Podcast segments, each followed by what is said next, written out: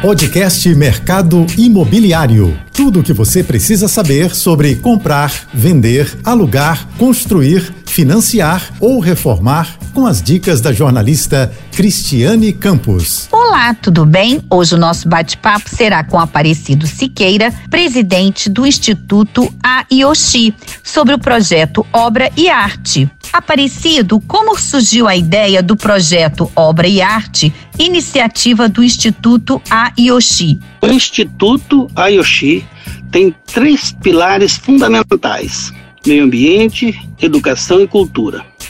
E dentro do pilar meio ambiente, nós temos diversos projetos. Entre esses diversos projetos, nós temos o projeto Obra e Arte.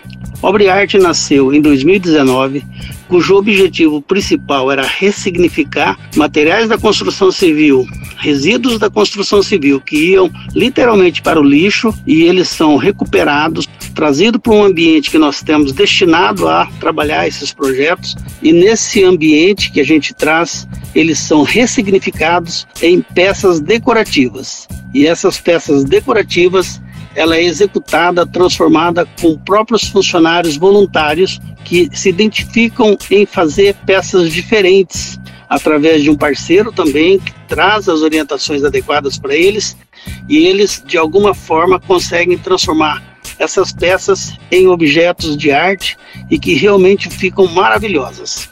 Aparecido, qual o destino das peças de decoração que são produzidas pelos colaboradores da AIOXI. A destinação das peças decorativas nós temos de pequeno, médio e grande porte. Até o presente momento, a gente tem deixado no nosso showroom como peças decorativas, contribuindo para melhorar o ambiente de showroom. E elas ficam em exposição.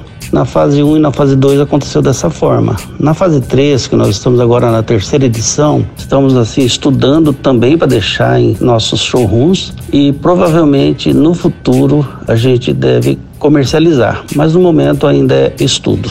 Hoje eu entrevistei Aparecido Siqueira, presidente do Instituto AIOXI. Para ouvir esta entrevista e outras novidades do setor, vá lá no meu Instagram criscampos.oficial e no portal mercadoimobiliário.net. Você ouviu o podcast Mercado Imobiliário.